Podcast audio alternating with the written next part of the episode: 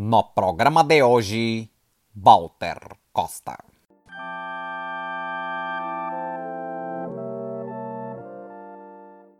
Bom dia, boa tarde, boa noite para você que está mais uma vez no programa de hoje. Eu sou o Gabriel Cabral e hoje estou recebendo o Walter Costa. Obrigado por aceitar o convite de estar aqui, Walter. Obrigado eu, Gabriel, pelo convite. Muito feliz de estar aqui, mesmo que seja à distância, né? Bastante distância. Super feliz assim de, de participar nesse programa que acho que mais ainda agora nesses tempos de quarentenas aí de passar tempo em casa muitas vezes sem saber muito bem o que fazer, acho que é um grande trabalho de muito esforço, mas também precisa muito, porque vai trazer pensamentos aí que a gente tem tempo depois de pensar com mais calma enquanto ficamos trancados em casa. É, tem os lados positivos, né? Claro que dentro de algumas questões de privilégio, mas acho que é bem interessante também como a gente está se conversando mais por um lado, né? Dentro do próprio campo da arte, assim, e o podcast nasceu logo no começo da quarentena, então me vejo nessas conversas também e aproximando muitas vezes, né? A gente mesmo não se conhece, nossa primeira conversa, atravessando o Atlântico. Então, acho que esses lugares de troca estão sendo um ponto positivo desse momento. Né? Não, com certeza, e também o formato podcast relacionado também com o que você estava falando com muita razão sobre a questão do privilégio, né? Que nem todo mundo pode ficar em casa esperando, mas acho que também o formato podcast é muito bom para isso, porque não é um vídeo que suga todos os dados, então também pode escutar mesmo sem estar em casa. Então, também acho que é uma forma forma mais é, democrática também nesses tempos onde o tempo que um fica em casa é ainda mais aí um, um privilégio, uma forma para tentar, digamos, rodear um pouco essa questão. Como diz meu amigo também, se você tem que lavar uma louça muito grande, eu estou aqui para te ajudar a enfrentar essa batalha, uma faxina em casa, é sempre uma companhia extra.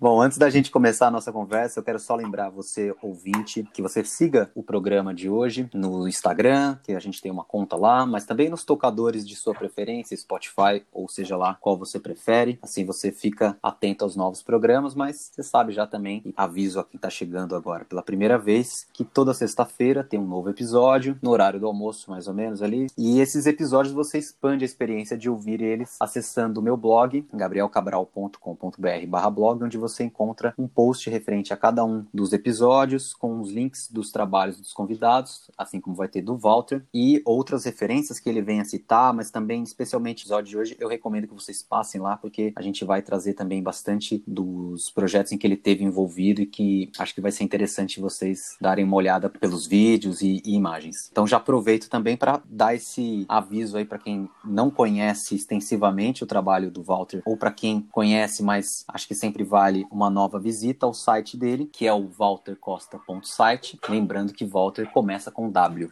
Outro recado importante é que na primeira semana de outubro começam novas turmas do meu ciclo de palestras e grupo de estudos sobre linguagem fotográfica. Se você se interessar por participar dessas turmas, entre no gabrielcabral.com.br barra cursos, lá você vai encontrar todas as informações e canal para sua inscrição. Se você é do futuro e também tem interesse nesse tipo de curso, entra nesse link e dá uma olhada quais são os próximos cursos agendados.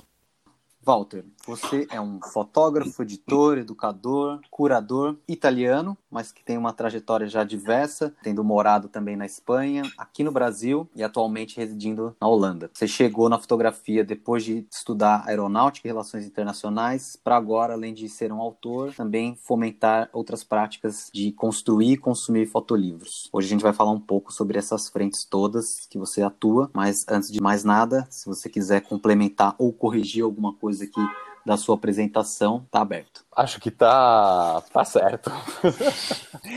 Dá conta aí das várias voltas, então é. Beleza. Vamos começar então essa conversa sobre fotolivros, sobre essa construção do fotolivros. Queria abordar algumas etapas que eu considero bastante importantes para serem consideradas, né, e, e de fato passadas nessa elaboração, pensando aí no autor que cria esses objetos maravilhosos. E primeiro dessas etapas seria o conceito do livro, que funciona, e você pode falar um pouco se você vê assim também, como um norte ou como uma cola que liga esses projetos Então, o tema do conceito, sim. Agora, devido à pesquisa que estou fazendo para o meu projeto de mestrado, porque afinal vim aqui na Holanda para fazer o mestrado, trabalhando assim também com outros materiais e descobri, é, como fotógrafo ignorante de tema de escultura, também o tema aí da, digamos, de ter que cozinhar o gesso para ele poder depois aguentar a forma que a gente dá na hora de criar uma escultura. Então, acho que querendo fazer um pouco esse paralelo, tem, digamos que o conceito então no livro pode, pode ser isso, pode ser dar essa cozinhada para que mantenha a forma e não acabe tipo se perdendo em pó depois de pouco tempo. É uma questão que dentro agora um pouco dessa urgência, parece que se antes para um ser considerado é, autor precisava ter um ótimo portfólio, super bem impresso com a caixinha e tudo, há um tempo começou a se tornar o fotolivro esse novo portfólio, então tem muita pressão também por parte um pouco do, do sistema, assim, desse mundo, digamos, fotográfico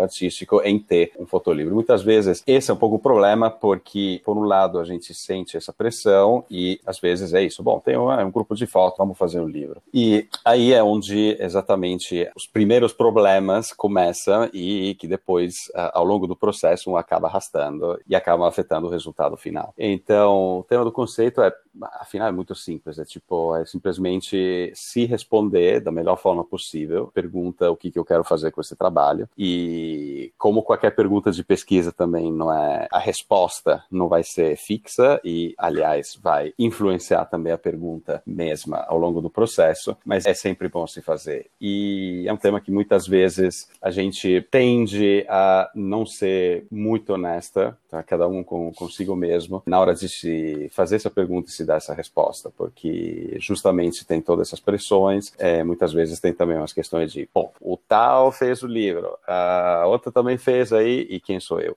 Então eu preciso fazer também. E aí é um pouco onde, é, de novo, né? O problema nasce e acompanha depois o projeto. Sobre o tema de como estruturar tudo isso, isso, claro, é, não existem receitas, digamos. Sempre entre, chamo sempre de uma, de uma alquimia, digamos. Então não, não existe uma receita, senão que cada projeto aí tem um desenvolvimento diferente, tem os materiais diferentes, tem olhos eh, e olhares diferentes que estão analisando aquelas imagens, tentando sequenciá-las e pensando no objeto. É sempre uma coisa que eu gosto e provavelmente também por isso que comecei a trabalhar como aí também como editora, porque tem a possibilidade de entrar em contato com muitos mais processos do que apenas os processos dos meus projetos. Então é isso, como estou curioso em ver como as imagens acabam se combinando e criando algo que é muito maior do que simplesmente um grupo de imagens que estava ali e com uma certa ideia é duplamente interessante aí poder mexer isso, botar as mãos na massa com vários projetos. E aí, avançando um pouco nesse processo de elaborar o seu livro, obviamente pensando que as pessoas já têm essas imagens na mão, em algum momento elas precisam começar a dar forma nesse corpo, a encontrar ou definir melhor que sentido e que narrativa elas vão criar. E aí a gente está falando basicamente da edição, que para muita gente é uma dificuldade. Você pode também falar um pouco sobre como você entende isso, mas eu acho que tem uma cultura ainda bem precária, especialmente no Brasil, falando sobre a edição como um campo campo que a gente estuda, que a gente pratica. Então eu vejo, por exemplo, várias pessoas que têm um trabalho incrível na captura das imagens, no seu processo de criação de imagens, mas não necessariamente fazem as suas edições. Não que isso também seja em si um problema, né? Você também pode ter, e é super válido esse olhar externo, mas acho que ainda tem todo um caminho aí para a gente criar essa cultura da edição, né? Enfim, realmente formando esses olhares. Mas você tem, nesse sentido de formação, algumas estratégias bem interessantes para edição. Você tem um workshop que você trabalha com o conceito de edição roubada, né? E aí você pode contar o que são essas edições roubadas, como elas se aplicam. E você tem também um trabalho que foi onde eu comecei a ver as suas coisas, alguns anos atrás, que foi o The Rising Cards, que é um projeto também muito interessante, que eu acho que você pode contar um pouco como funciona, da onde surgiu, como pode se aplicar nesse processo de edição. Bom, acho que o problema grande da falta de, muitas vezes, de conhecimento aí sobre edição vem, e não não é algo que é, aconteça só no Brasil, só que diria pelo mundo todo, uma falta de referências dentro da, digamos, literatura da teoria também fotográfica. Se consideramos também o que tem sido escrito sobre a fotografia, normalmente, ou pelo menos os textos mais importantes, vêm de pessoas que aparentemente tipo, odeiam a fotografia, ou estão muito críticas com isso. Vamos começar lá desde a Susan Sontag para frente, né? E para trás também. Então, isso cria problemas. A segunda razão também, porque a edição também é algo que muitas vezes vira um pouco esse monstro, né, de, de cada projeto, é porque também dentro da formação fotográfica em geral também são poucos os espaços abertos para investigar e compartilhar ideias sobre isso. Afinal, como fazer fotos também é questão de exercício, né? A gente precisa fazer um pouco o calo para isso, a edição é a mesma coisa. Então, essa falta de muitas vezes de dessas possibilidades de investigar e trocar ideias sobre isso é uma coisa que afeta muito e de novo, não é absolutamente só no Brasil, senão que é pelo mundo inteiro. Outro grande problema que pode ter com a edição é, de novo, como eu estava falando antes, o problema de não ter um conceito que seja muito claro e como depois a gente arrasta esse problema ao longo do processo, que acaba virando uma bola de neve. É, o segundo estágio é justamente a edição. Então, se já o conceito estava lá um pouco aí precário, aí na edição eh, já aparecem os problemas, então pode dificultar mais.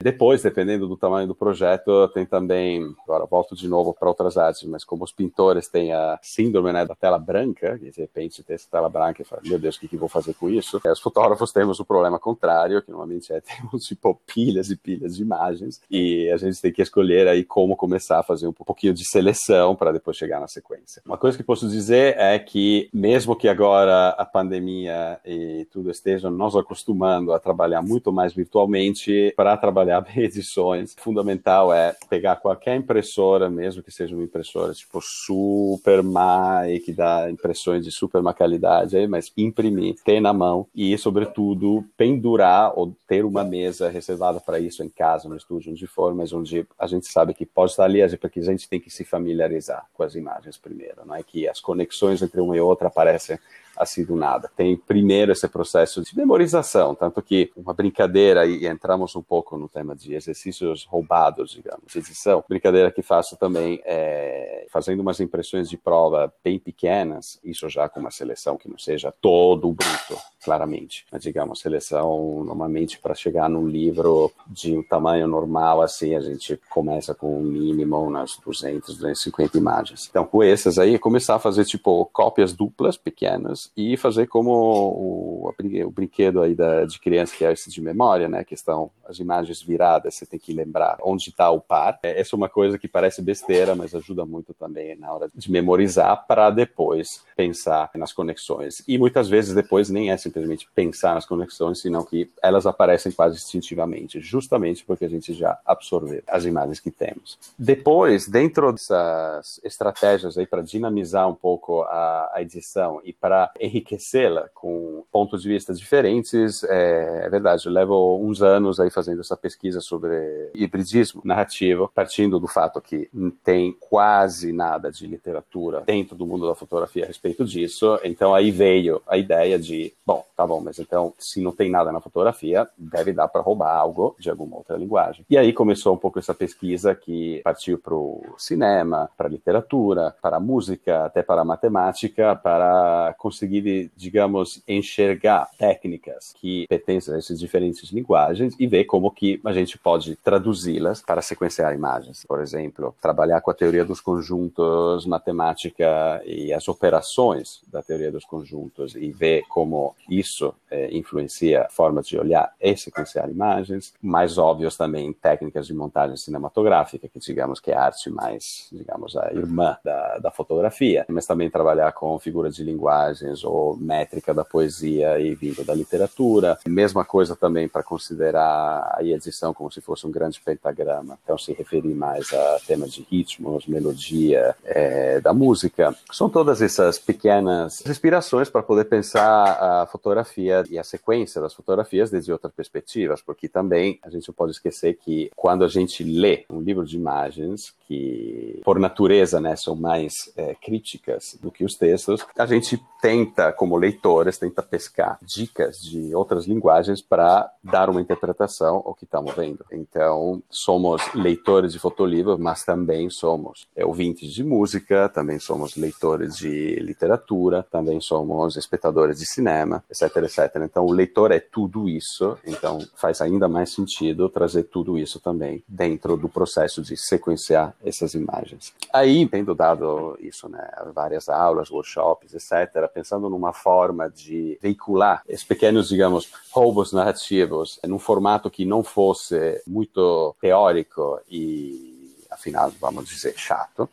cheguei num dia no, no, no ponto em que é, inspirado pelas Oblique Strategies, que não sei, provavelmente alguns conhecem, é, baralho de cartas feito por Brian Eno é, e Schmidt, quem conhece, né, foi músico, foi também tipo, super experimental, produtor musical também, e junto com o Schmidt, que era pintor, e nos anos 70 criaram esse baralho de cartas com pequenas dicas que eram orientadas a guiar e inspirar o processo de composição musical. Tanto que o álbum do David Bowie, Heroes, onde o Brian Eno era o produtor dos efeitos, foi composto com o auxílio dessas cartas. Então, tendo descoberto essa referência, falei, bom, pode ser bom, então, utilizar isso para edição. É, o projeto leva um tempo, ainda sendo gestado, e mais um tempo vai gestar, porque é, desafortunadamente eu tinha um site onde você clicava em cima desse baralho virtual e aleatoriamente aparecia uma carta. Mas, bom, problemas de desenvolvimento da página e reconsiderações sobre o nome e, digamos, pouca estrutura, agora me fizeram tirar do ar o site por enquanto. Provavelmente, se me aceita, vai ser parte da minha investigação agora do doutorado que espero poder fazer aqui no ano que vem. Então vão voltar e vão voltar melhores e mais fortes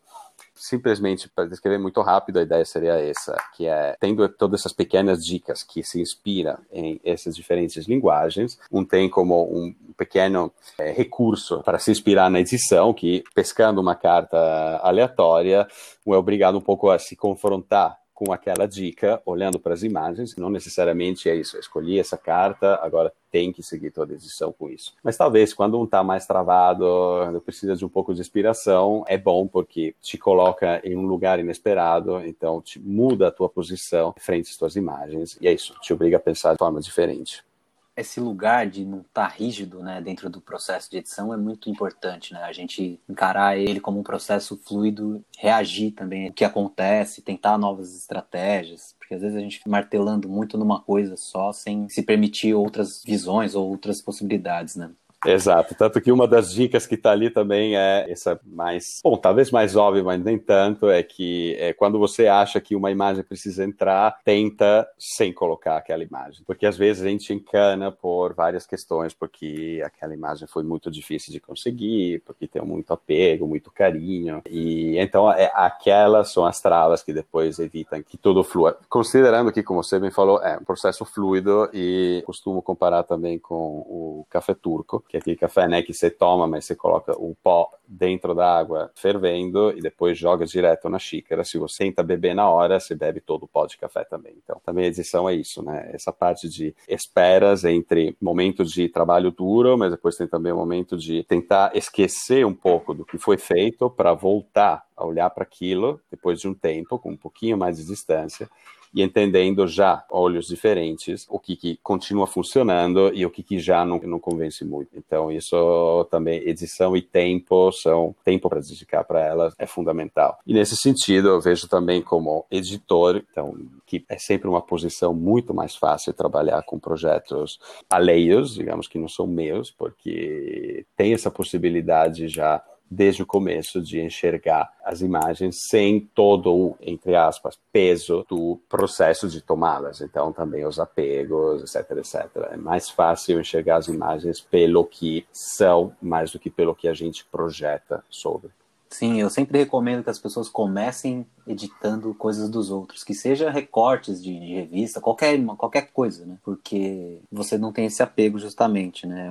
Isso vai te dar outras estratégias para quando você trabalhar com o seu material, né? Vamos puxar um pouco para uma etapa seguinte, que é tendo esse corpo narrativo, essa linha narrativa, essa estrutura mais elaborada da história, como que a gente projeta isso num suporte físico do livro, né? Então a gente está falando aqui desse processo de criação de boneco, mas também fechar um pouco o papel do, do hum. design, ou de que desenho, de que formato e que características físicas esse livro vai ter. Como que você pensa essas etapas materiais? É, então, essa etapa, igual que a etapa também da edição, quanto antes vier, melhor. No sentido que se a gente pensou bem e se confrontou do jeito certo com a questão do conceito lá no começo, o próprio conceito já deveria estar dando dicas, pistas para a gente entender também o formato físico do livro. No sentido que se estamos fazendo um trabalho, por exemplo, que é mais ligado a uma esfera íntima e está pedindo uma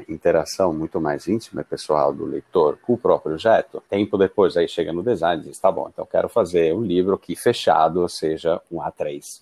Aí eu disse, caraca, é, aí tá um pouco complexo, porque aí temos um choque, né, entre o que é essa ideia de como queremos que o livro chegue nas mãos dos leitores e seja manuseado pelos leitores e depois as coisas não batem. Então, por isso também o tema de trocar umas ideias com editores e com designers desde as primeiras etapas, eu acho, sim, tem a possibilidade verdadeiramente fundamental, porque tem muitas coisas que a gente não, é, não tem como saber e tem profissionais que sim que sabem. E a gente tem que vencer um pouco essa coisa, né? Que também faz parte de um treino não dito, assim, no mundo fotográfico, que afinal o fotógrafo tem que ser ótimo fotógrafo, tem que ser ótimo editor, tem que ser ótimo designer, tem que ser ótimo social media manager para, assim, tem que ser, tipo, a gente tem que saber fazer tudo e, e não sempre, melhor, nunca deveria ser assim, mesmo que forçado pelas circunstâncias a gente tenha que fazer muitas vezes. Mas então isso, o envolvimento de profissionais, mesmo que seja isso, né, também entre amigos assim, mas que vêm de outras áreas para bater um papo, para conversar sobre, bom, tem esse conceito, aí tem essas imagens. Então, tanto pela edição quanto também pelo design, é quanto antes melhor. Porque também a edição, digamos, é influenciada pelo que vai ser o design depois e vice-versa. Então, tem, digamos, esse triângulo que no mundo ideal temos aí fotógrafo, editor e designer, que deveriam, na maior medida possível, trabalhar junto. E não quer dizer que cada vez que um mexe nas imagens ou é, sempre tem que ser com a mesma configuração aí das três pessoas, assim, nesse mundo ideal. Mas manter um contato ao longo do processo. Nesse sentido, é isso, né? A materialização passa pelos bonecos, então aí também, como estava dizendo antes, imprimir as imagens pequenas, não importa se a impressora deixa tudo magentado ou tudo azulado, bom, pelo menos a gente sabe que como ou menos a imagem é. E a mesma coisa também para o tema dos bonecos. Então, tema do boneco agora já tem até festivais de bonecos, aí os bonecos que estão virando cada vez mais o que chamam de pré-livros, né? Mas esses também já são bonecos finais, então não tem problema nenhum. Mas bem, é necessário fazer a partir do começo, mesmo que seja pegar um caderno qualquer, essas fotos mal impressas, pedaços de, de fita crepe aí, começar a colar para ver na sequência como fica, é fundamental. Por quê? Porque quando a gente edita em parede, e isso é o primeiro passo que é fundamental, a gente tem uma fluidez de leitura que a gente nunca vai conseguir no livro, porque nunca vamos conseguir ver todas as imagens ao mesmo tempo.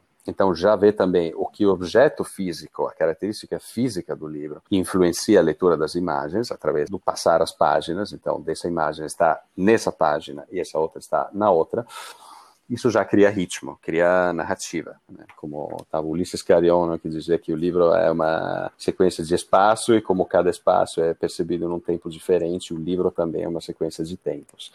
Então é isso, a gente precisa testar esse espaço-tempo do livro fisicamente com os bonecos. Depois, mais para frente, quando a gente já tiver afinado essa parte de ritmo que o objeto físico dá à sequência, aí começa a entrar também a parte de experimentação com é, os materiais. Dependendo de onde a gente está e do orçamento que tem à disposição, essas possibilidades podem ser maiores ou menores. E não significa automaticamente que, tendo menos possibilidades, o resultado seja pior. Eu estou morando aqui agora na Holanda e tem muito livro tem os papéis maravilhosos, tem uma, uns acabamentos impressionantes, aí tudo, mas às vezes o que falta um pouco é, é um pouco de energia é, que vem lá de trás aí do conceito. Então tá muito bonitinho, mas o que que tá me contando isso? Hum. Por outro lado, às vezes pode ser frustrante também, porque eu lembro aí trabalhando no Brasil com, com isso, que o tema do papel era sempre um grande problema, porque a escolha de papéis é limitada, a gente tem que fazer um pouco com, com o que tem, mas acredito na, na possibilidade que o design que seja honesto, que considere as limitações que tem, afinal possa acabar, inclusive, tornando o projeto mais, é, mais forte ainda. Então, não é que papel bom automaticamente é livro bom muitas vezes acontece exatamente o contrário, porque aí, se toda a parte que estava antes era um pouco precária, digamos, acaba sendo, digamos, um papel muito caro, acaba sendo, talvez, vamos chamar um objeto pretensioso,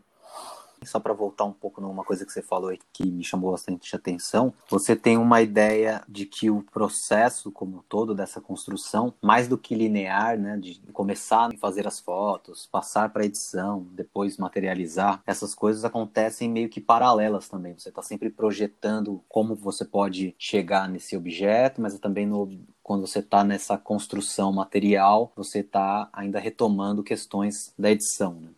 Ah, isso com certeza. Agora, isso não quer dizer que, ah, tô com 10 fotos, já começo a pensar no livro e depois farei mais fotos, depois farei mais fotos. Tipo, o livro sim que precisa chegar quando o projeto já chegou numa madurez tal, pelo qual, bom, talvez possa acontecer que um descubra alguns meses depois que, vixe, faltam umas duas, três fotos, e se o processo, o lugar onde foi feito o processo, etc., permitem, um pode voltar e fazer. Mas, em geral, diria que sim, tipo, pelo menos quando já tem um corpo de trabalho suficiente para poder começar a pensar na sua tradução em formato livro, porque afinal disso se trata, temos tradução de formato livro, tradução em formato exposição, tradução em formato slideshow, etc. Então, quando a gente pensa nessa tradução, claro que, digamos, a trajetória pode pode parecer mais como uma espiral, tipo, não é que passa exatamente no mesmo ponto, mas digamos que o ângulo é aquele e vai ficando mais estreita, mais estreita, até que chega no ponto e aí vai ser o livro final. Que depois essa espiral abre de novo uma vez que o livro está impresso, que aí você pega da, impre... da gráfica e diz, vixe, tivesse feito isso, tivesse feito outro. Aí,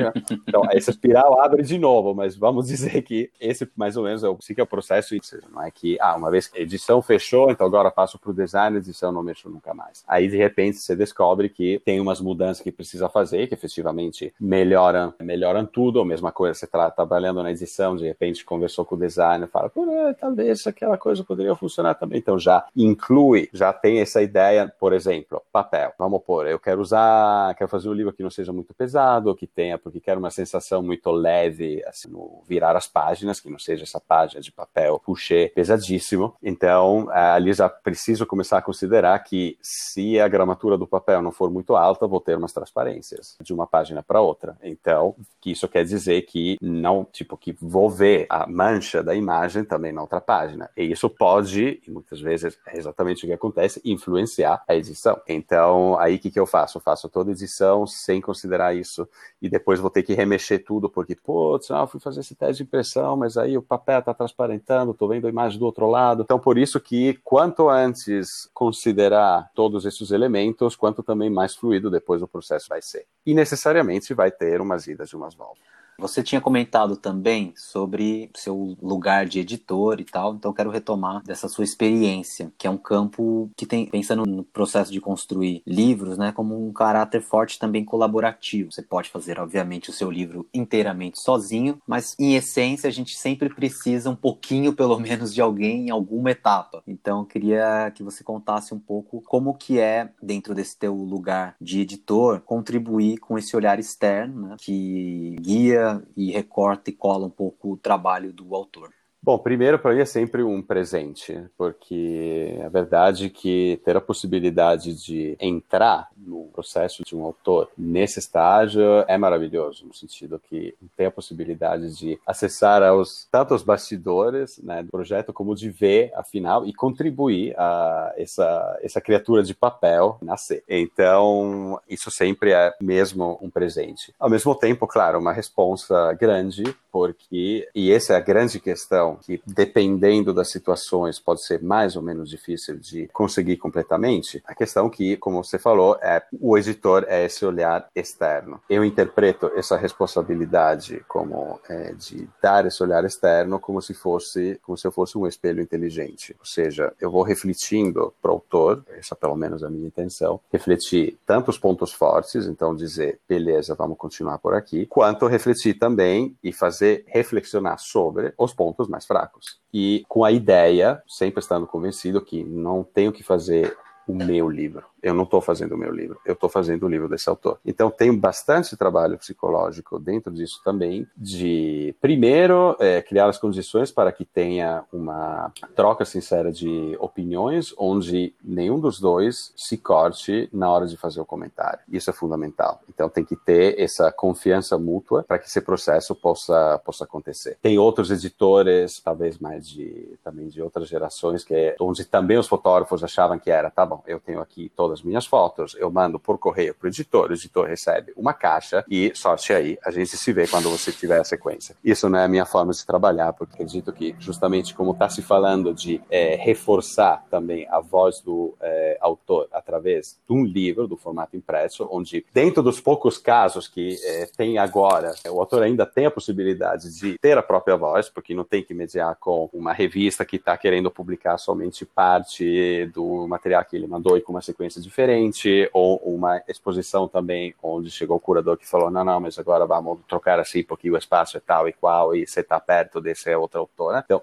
o livro é um espaço de liberdade para o autor que é impagável. Então, se a gente não aproveitar disso, a gente perdeu a metade do, da diversão. Né? Então, nesse sentido, eu acredito que é isso. O trabalho do editor é simplesmente ajudar o editor a refletir melhor sobre o que está fazendo. A partir de vida, essa posição externa, que, como estava dizendo antes, não está carregada com todos os apegos e as expectativas também que o autor tem, que igualmente podem ser obstáculos muito grandes. O parto aí que tem que fazer o livro da vida. Opa, aí botando assim as expectativas tão altas, não que não possa acabar sendo, mas é mais complicado porque cada decisão vai estar carregada de tensão muito mais. Ah, também uma coisa sobre isso que você estava falando antes da, da edição e do fato das pessoas editarem sozinhas, eu cada vez mais acredito que se alguém me fala, não, eu fiz a edição tudo sozinho, isso é mentira, porque acredito que deve ter bem poucas pessoas que, afinal, mesmo não precisam de nenhum olhar externo, mesmo que seja de amigos e não seja, digamos, estruturado com o editor, assim, acredito que muitas poucas pessoas podem conseguir, podem conseguir isso. Também porque não sei quanto que é saudável, porque afinal, a não ser que um seja já um mega autor super estabelecido, que qualquer coisa que faça vai ser adorado por, pela crítica e a pouca crítica que ainda tem. É, mas fora isso, se é verdade que o livro é uma forma de comunicação mediada, ou seja, eu, autor, quero comunicar alguma coisa, aqui tomo o livro, e eu, autor, não vou estar sempre aí do lado do livro para explicar como o leitor tem que ler isso, então é bom fazer umas provas com olhares próximos a gente, pelo menos aí de amigos, para ver como que eles interpretam isso, porque senão, então é isso. Eu, o que eu falo relacionado também com a questão do ego, estava falando antes, que a gente começa a falar não de self-publishing, mas de selfish publishing, ou seja, uma, uma publicar egoísta é, que afinal eu publico porque eu quero fazer. Tá, beleza, você poderia fazer um diário também pessoal, igual para você. No momento que você publica, como publicar, fazer público, é aí também como o leitor vai interpretar isso, como você vai guiar o leitor em uma direção ou outra, sempre sabendo que o leitor vai acabar fazendo o que quiser, mas se pôr nesse papel aí de quem vai receber esse objeto, que é lindo, mas também precisa ser lido. Então, Você está ajudando a que esse objeto seja lido ou somente contemplado? Fica lá, aí veja uma lombada, se é que chega na casa da pessoa, ou fica diretamente na livraria. Então, é um pouco isso. Eu acho que a colaboração é fundamental, sem dúvida. Seja para qualquer tipo de projeto que vai. Eu falo para o que conheço, que é a parte de livro, mas que afinal, como é, é uma forma de comunicação, a gente deseja comunicar alguma coisa, ou pelo menos deveria ser isso. Então, a gente precisa já começar a estabelecer essa comunicação em menor escala é, ao longo do processo. A gente vai falar um pouco mais sobre essa questão de projetar ou considerar o público também, mas antes quero ainda falar um pouco sobre esse seu lugar de cultivar a linguagem visual, né? E aí aplicando também um pouco da, dessa tua bagagem como editor dentro de umas iniciativas que você tem, tanto de oficinas, a gente já falou um pouco aí da, da sua oficina de edições roubadas, mas você tem outros formatos aí que eu chamo de guerrilha, onde vocês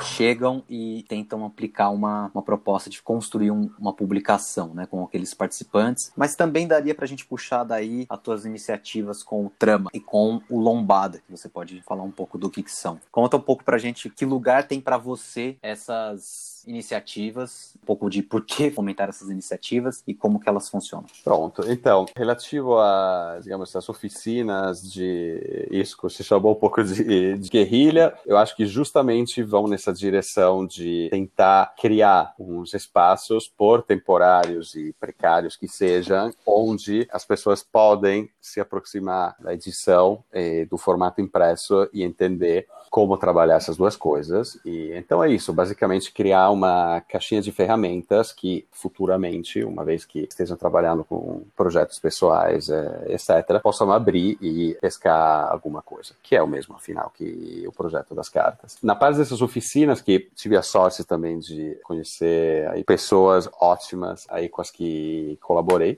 isso foi, isso, fiz oficinas aí com o Ivan Padovani, fiz oficinas também com, com o Fábio Messias, e foi, a verdade que foi, foi ótimo, porque, ó, já ali também, na hora de pensar no que fazer, também já ali estava precisando dessa colaboração, porque aí, de novo, quatro olhos são sempre melhores do que dois. Aí é um formato bem aberto, no sentido que, dependendo também dos lugares, das situações onde é, a gente foi convidado a trabalhar, é sempre uma, uma questão não apenas de considerar, de novo, né, a importância do conceito, ali também era a importância de relacionar o conceito do workshop para chegar numa publicação com o que estava acontecendo no lugar. Então, por exemplo, eu lembro, bom, agora, uma das, uh, das últimas piscinas aí que fiz com, o Ivan, quando foi, acho que foi o segundo Festival Valongo, a gente considerando aí também um pouco o lugar onde a gente estava, Santos, o que, o que significou também para São Paulo, a gente chegou a considerar a possibilidade de trabalhar sobre a, a usina Borde, que está em Cubatão porque é relacionada com todo depois do desenvolvimento industrial e urbano da cidade de São Paulo. Tipo, para alimentar aquela usina que a gente vê, aqueles canos gigantes vindo para baixo da montanha, descendo para Santos, é, é, são a razão pela qual o Pinheiros, que era um rio, agora virou um canal cheio de esgoto que está fluindo em direção contrária. Ou seja, sempre tentar relacionar a experimentação com a edição, mas a partir de um conceito que tem alguma relevância com o que está acontecendo no lugar onde está mudando a oficina. Então, isso acho fundamental. E afinal é isso, né? É um processo ali, nesse caso, completamente diferente comparado com o processo de desenvolvimento de um processo de um projeto pessoal que vira livro. E as energias são completamente diferentes, porque a gente já sabe que tem máximo quatro dias, cinco dias como muito, para desenvolver algo. Então, trata-se de isso, se conhecer também, porque normalmente são grupos é, heterogêneos de pessoas, e que bom que é assim, porque é, tem muitos olhares diferentes, mas então tem essa parte da gente se conhecer, correr, é tudo tipo muito mais acelerado. Mas mesmo assim é isso, né? Como se fosse uma terapia de choque para,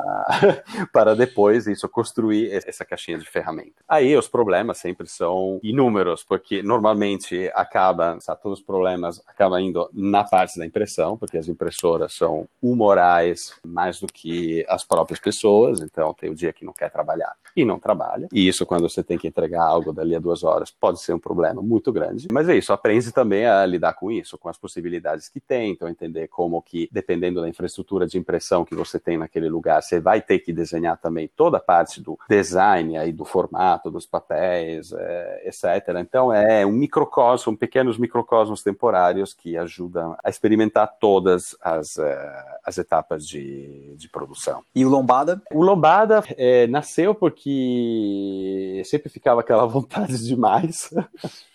Também porque é isso, né? Na hora de começar a trabalhar com projetos pessoais, aí os tempos são diferentes. Senti que estava precisando de um, um, espaço que pudesse abrigar esses processos, facilitando a, a troca de ideias e um certo acompanhamento ao longo do tempo. Eu tinha trazido para o Brasil a minha biblioteca de fotolivros, que é bastante grande, e então a gente tinha também essa possibilidade de beber muita referência, que isso é outra coisa fundamental, que a gente nunca inventa roda. Quando achar que inventou, quer dizer que algo está errado, quer dizer que não, não estudamos o suficiente. Então, é, sempre foi bom aí ter essa biblioteca ali do lado para poder ver o que já foi feito. E é isso, juntar coisas, ter inspiração, entender que a ideia que a gente achava que era super original já foi feita exatamente da mesma forma já, tipo, 10 anos atrás. Ou 100.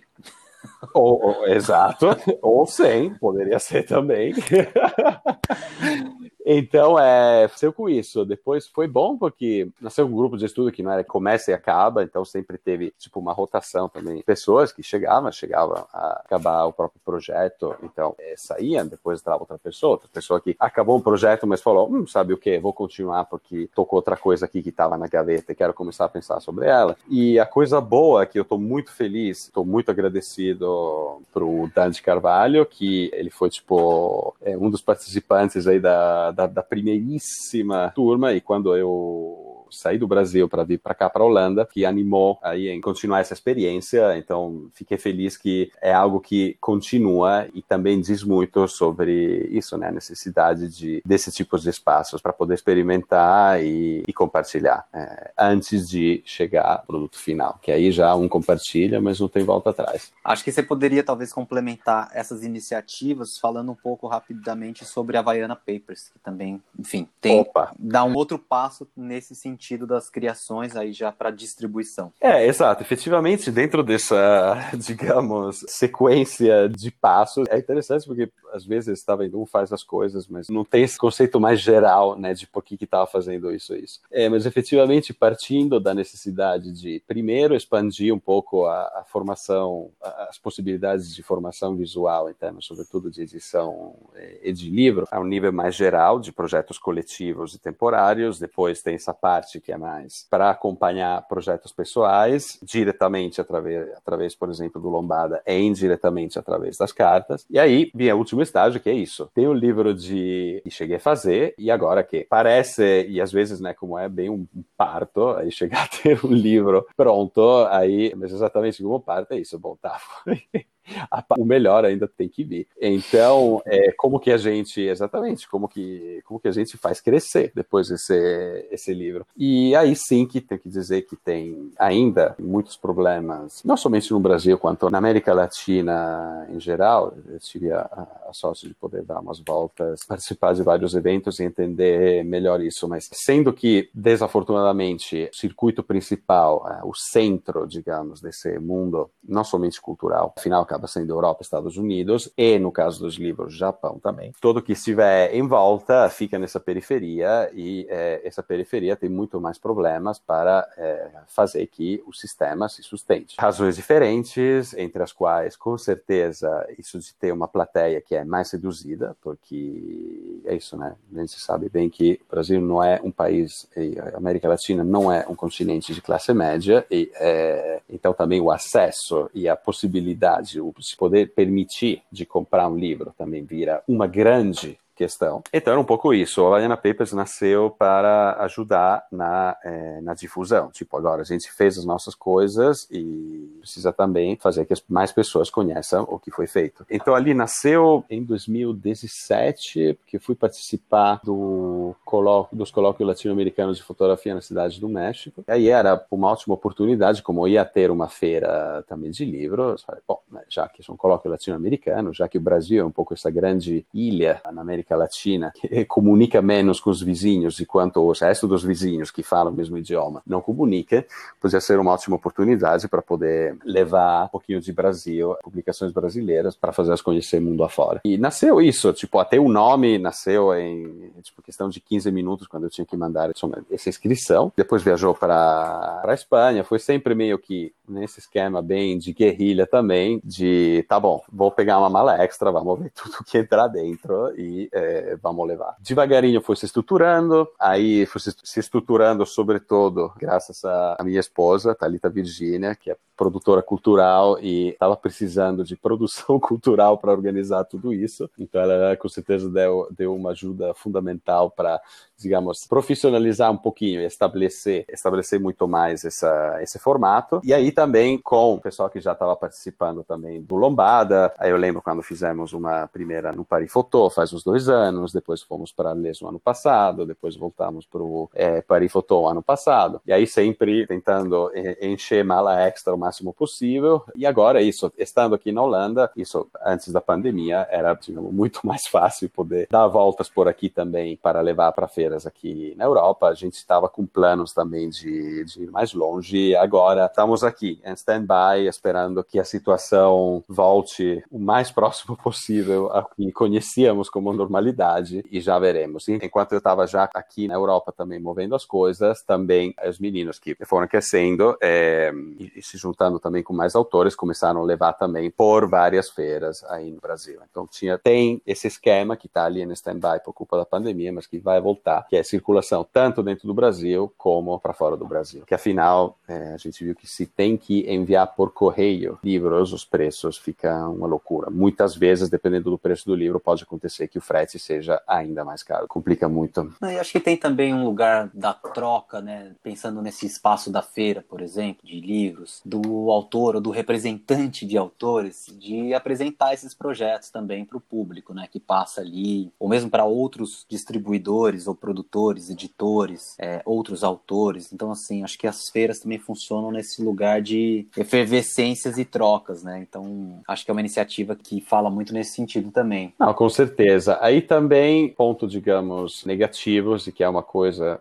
que a gente quer trabalhar no futuro, é que, é, ao mesmo tempo que é um espaço de troca também entre editoras e entre autores, ali está também a questão, digamos, endogâmica, no sentido que, afinal, a gente, e é uma culpa, a gente já saiu também do Brasil para levar publicações brasileiras para fora, mas precisa também sair do mundo muito restrito da fotografia, que é ainda mais restrito no Brasil, mas é também restrito na Europa, para chegar também para outros públicos, porque senão a gente está fazendo livros para outros fotógrafos e esses outros fotógrafos vão comprar aquele livro se acharem que tem umas boas referências para ele fazer o próprio na seguinte vez. Então, isso também a gente está limitando consideravelmente uh, as possibilidades do fotolivro dentro, dentro de outros âmbitos, porque por ali que está o futuro. Sim. Não, eu acho que esse é um ponto fundamental que você levantou. A gente também precisa falar fora da bolha, falar potencialmente sempre com maiores públicos, né? E aí a gente chega no último ponto que eu quero tratar contigo, nesse momento pelo menos, sobre essa consideração sobre o público, né? Ou sobre quem é o seu público-alvo ou o público-alvo de um projeto que você está trabalhando, que é algo que a gente também nem sempre projeta enquanto autor. Talvez esse é um papel importante também do editor, né? Assim, ter pelo menos essas considerações mais amplas para auxiliar os autores. Não sei se dá para misturar muito isso, mas também juntando com a história de estar tá em outros lugares, você, no ano passado, em 2019, teve lá no Uruguai, no, no Centro de Fotografias de Montevideo, sim. Isso. E onde vocês foram convidados para tocar um encontro CEMIC, que gerou no final desse encontro um manifesto que eu acho maravilhoso, que fala sobre alguns valores, né, da sustentabilidade, da acessibilidade, rebeldia. E a rebeldia fala, por exemplo, sobre a gente ler fotolivros para as nossas crianças antes de dormir dormir. Também projeta um pouco essa coisa do público, né? E do hábito, da cultura, do costume de trazer o livro para nossa vida, para o nosso cotidiano. Não sei se isso amplia muito, se você quer tratar esses temas mais separadamente ou se tem um lugar de convergência, mas Bom, acho que são outros pontos para a gente tratar. Não, é, a gente pode utilizar esse, esse manifesto aí como ponto de convergência, no sentido que é isso, né? Eu já tinha participado do CMYK como trama, que era esse, esse grupo de discussão sobre fotolivros que tinha montado junto com o Fábio Messias e a Renata Baralho lá em 2000 e 14, talvez, que era esse espaço de troca, justamente. A gente ia em feiras e em outros eventos relacionados com a fotografia no Paraty em Foco, etc. E era um pouco organizar essas discussões sobre é, fotolivros no momento em que ainda fotolivros era uma coisa que, sobretudo no Brasil, era muito nova. Então tinha muita vontade também por parte das pessoas, aí, de autores, de entender exatamente o que era aquilo. A gente foi convidado para também participar do SEMIC e foi ali que conheci o pessoal maravilhoso aí do Centro de Fotografia de Montevideo, que é impressionante como é, possam fazer o volume de coisas que fazem, entendendo que para eles, é, estando num país que é muito pequeno, com é, 3 milhões e meio de, de habitantes, a solução para ele era ou a gente abre para a América Latina ou a gente pode esquecer de fazer coisas. E com isso bem claro na mente, desde que começaram a organizar eventos, e não só em temas de fotolivro, mas fotografia, conservação de arquivos fotográficos, eles já são uma referência também na, na América Latina, começaram a fazer esses eventos justamente para ajudar a comunidade latino-americana também a se conhecer melhor e conhecer também com outras coisas que também vêm de fora. Então já tinha adorado aí participar da primeira vez, participei como convidado, a segunda vez fui como público porque não queria perder, até que chegou esse, esse convite a curar a seguinte edição, que foi tipo, eu recebi a notícia quando estava empacotando biblioteca, deixando a casa e tudo para mudar para Holanda. Foi um grande desafio, tenho que admitir, porque de novo, tipo, pensar em curar um evento dedicado aos fotolivros e aberto à comunidade latino-americana ao longo de três dias não é coisa fácil. E digamos que um pouco a, a sugestão eh, aí que tinha chegado era lá onda passou, ou seja, a onda passou, que era um pouco isso, né? Já, tipo, esse entusiasmo aí para fotolivro estava começando, essa euforia inicial estava começando a baixar, e devido também é, problemas também econômicos em geral, a gente sabe bem no Brasil aí com a questão de bolsas aí, prêmios aí como, como tá. Então, era um pouco isso, tá, em que que fazer agora? Aí veio um pouco a ideia de tentar juntar pessoas que pudessem falar desde vários pontos, por isso também chamei não só fotógrafos, mas chamei designers, publicadoras também, é, produtores gráficos, a Aline Vale, aí do Brasil também, que tem um conhecimento imenso em temas de produção gráfica, de saber o que, que dá e o que, que não dá para fazer na gráfica. Então foi juntar um pouco todas essas, é, essas pessoas para pensar justamente quais poderiam ser os passos seguintes. E os passos seguintes, como qualquer né, boom aí de alguma coisa, no começo é toda é a energia ainda do Big Bang, né? Ainda está vivendo daquele impulso inicial. Aí quando essa energia começa a descer um pouco, é o momento de sentar e pensar um pouquinho mais. Para isso serviu, eu fiz tudo o que podia fazer para que pudesse servir para isso. E um pouco com todas as várias discussões que rolaram durante, durante esses dias, tentei juntá-las um pouco nessa, isso, nesse manifesto. Para isso, pensar o futuro do fotolivro e com olho particular a o futuro do fotolivro em América Latina, que, de novo, pertencendo à periferia desse mundo cultural, onde a maior parte dos recursos fica no centro, tem problemas a mais. Então, mais ainda precisa pensar em qual pode ser o futuro. Então, essa ideia é, também de separar um pouco entre é, sustentabilidade, acessibilidade e rebeldia vinha justamente a partir disso, tanto que, bom, o segundo ponto era, o segundo ponto era justamente o, o selfish publishing que estava te falando antes. Convido aí quem estiver ouvindo para ir para no teu site, onde com certeza vai estar o link desse manifesto, e convido também a imprimir, compartilhar, discutir com amigos sobre tudo, porque era isso, tipo, era um manifesto, mas um manifesto para continuar pensando sobre, não era é isso. Isso tem uma série de provocações para ir pensando efetivamente no que, que dá para fazer. E uma das questões principais, aí, afinal, que foram tratadas, além de outras, é a parte de audiência, ou seja, como eu já tinha antecipado antes, o mundo fotográfico de pessoas, não só de mundo fotográfico, senão de pessoas que podem se permitir comprar livro de fotografia é muito restrito. Então, a gente chegou facilmente no ponto de saturação, onde já tem uma quantidade de títulos sendo é, publicado muito alta, comparada com, é, tipo, em termos econômicos, um excesso de oferta, porque a demanda é pouca. Então, por um lado, aqui se sugere, não digo de reduzir a oferta, ou seja, vamos parar de publicar, senão de pensar mais antes de publicar. Porque, aí parafraseando a famosa frase do Mallarmé, que dizia que tudo existe para acabar em um livro, a gente colocou como nem tudo existe para acabar um fotolivro. Ou seja, tem projetos que funcionam dentro do formato livro e tem outros projetos que não funcionam dentro do formato livro. E poderiam funcionar maravilhosamente no formato de slideshow, etc. Não tem problema. Só saber o que efetivamente encaixa é, e o que não. Do lado da demanda, é isso. Se a gente continua circulando só dentro do circuito fotográfico e agora com a crise dentro do circuito fotográfico também tem menos fotógrafos que têm grana para comprar livro, também porque talvez estejam economizando para publicar o próprio, é, aí o, o, círculo não fecha. O círculo não fecha. Então, como fazer? Eu lembro que o Daniel Souza, o diretor do Centro de Fotografia, é, falou: é, a gente tem que ter cuidado para não utilizar aquela atitude que é eu quero que você goste do que eu gosto, o que eu estou fazendo, basicamente. Não pode ser isso. Então, ali, claro, isso não se adapta para talvez todas, uh, todos os tipos, digamos, de trabalhos e todos os tipos de, de fotolivros, talvez tenha um viés mais é, político ou é, social, digamos, mas sim que é pensar que, então, esse projeto, para quem poderia interessar? Fora do mundo dos fotógrafos. Isso pode acontecer a partir da construção do projeto, então, de uma forma mais colaborativa, ou seja, vou trabalhar para fazer esse projeto, mas não vou fazer o fotógrafo que trabalha sozinho lá, senão que vou envolver as pessoas que eu estou retratando, que estou falando, ou pode acontecer também depois, na fase da, justamente de pensar onde vou fazer, que, onde vou fazer circular esse livro. Para isso também a gente chegou na conclusão que tudo bem, o papel é maravilhoso, etc., mas se depois você está cobrando 200 conto, hum, isso vai ser um grande limite também à audiência. Então, considerar também ter, digamos, preços amigos, se o preço a pagar para ter um preço mais baixo é ter um acabamento que não é exatamente perfeito, etc., mas daquela forma o livro pode circular mais, olha, eu sou para renunciar àquele acabamento especial e fazer que o livro consiga chegar a mais pessoas.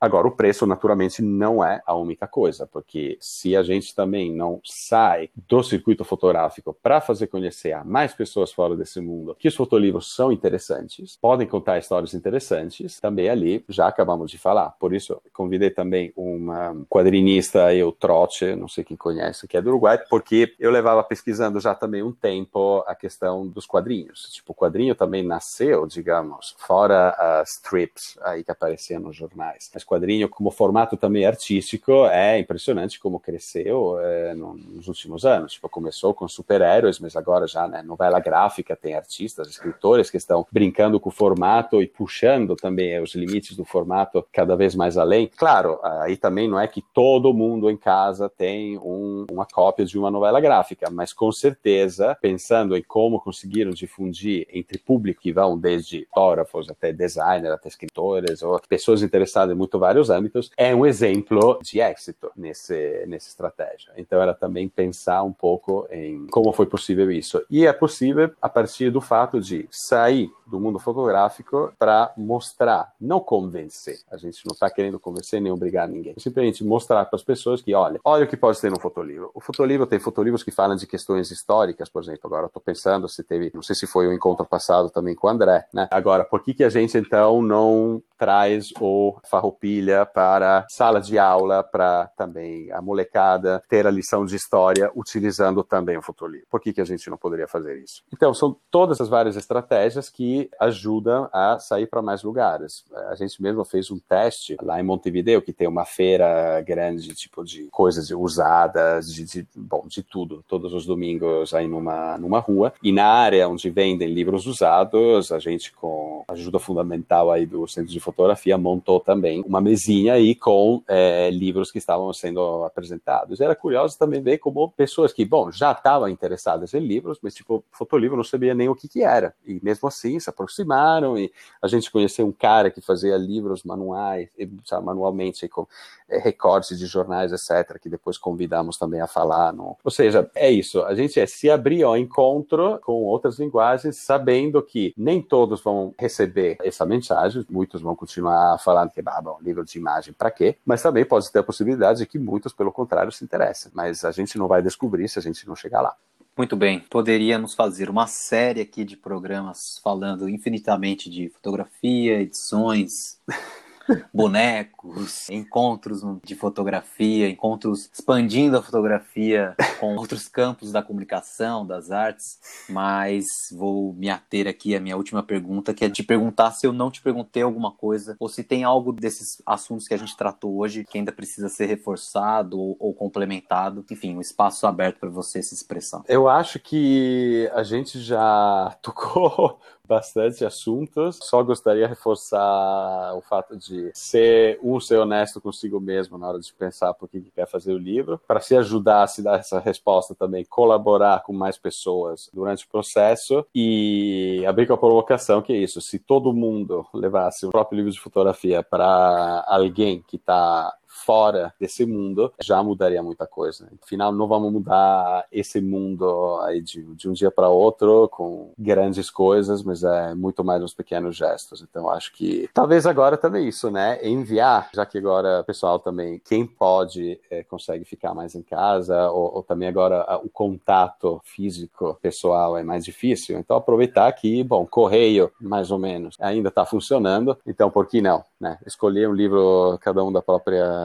biblioteca e enviar para algum amigo que não tenha nada a ver com a fotografia e ver o que acontece. Uma ótima prática. E disso que você estava falando antes, eu lembrei de uma coisa que me bateu esses dias, assim, que é não com os livros, mas tenho valorizado muito quando pessoas muito fora do campo da fotografia curtem alguma coisa que eu posto, principalmente quando é uma coisa bem experimental, assim. Então, sei lá, uma amiga da minha mãe, sabe? Falo, se essa pessoa se sentiu, enfim, né, agraciada de alguma forma ou se sentiu curiosa curiosa. É, esse público tá me interessando mais do que aquele fotógrafo, aquela fotógrafa que eu admiro muito, sabe? Que pelo menos eu tô conseguindo falar com um público mais geral. Exatamente, afinal é isso. Essa talvez também é outra coisa importante de a gente conseguir chegar prateleiras nas livrarias que não seja fotografia.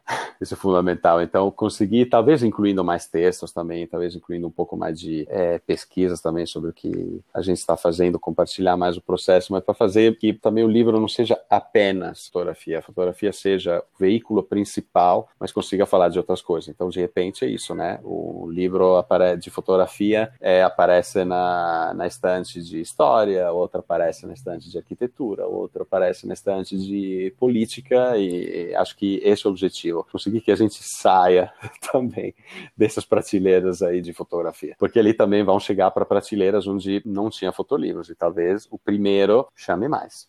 Então, ficamos aqui com essas palavras de instigação ao pensamento, né, aos seus processos artísticos, mas também de compartilhar os seus processos artísticos em outros âmbitos. Eu quero agradecer muito ao Walter pela essa conversa. Foi muito legal te conhecer um pouco mais e saber das coisas que você pensa e como você vê esse universo. Quero agradecer a nossa audiência que esteve aqui ouvindo a gente nesse papo pouco longo, mas acho que muito rico. E pedir que se você gostou de ouvir esse papo e se lembrou de alguém, não deixe de compartilhar, de ajudar o programa a crescer, a ganhar aí outros campos, quem sabe até pessoas fora do campo da fotografia e também ajudar a espalhar as ideias e visões do Walter. Muito obrigado, Walter. Não, eu que agradeço muito e eu que também peço desculpas aí, mas é que teve tantos temas que foi difícil ser, ser breve. Isso. Obrigado, ouvintes, pela paciência. Espero que dê para tenha uns pontos aí para poder depois cada um desenvolver no, no próprio processo. Valeu você que ouviu a gente até agora. Até uma próxima.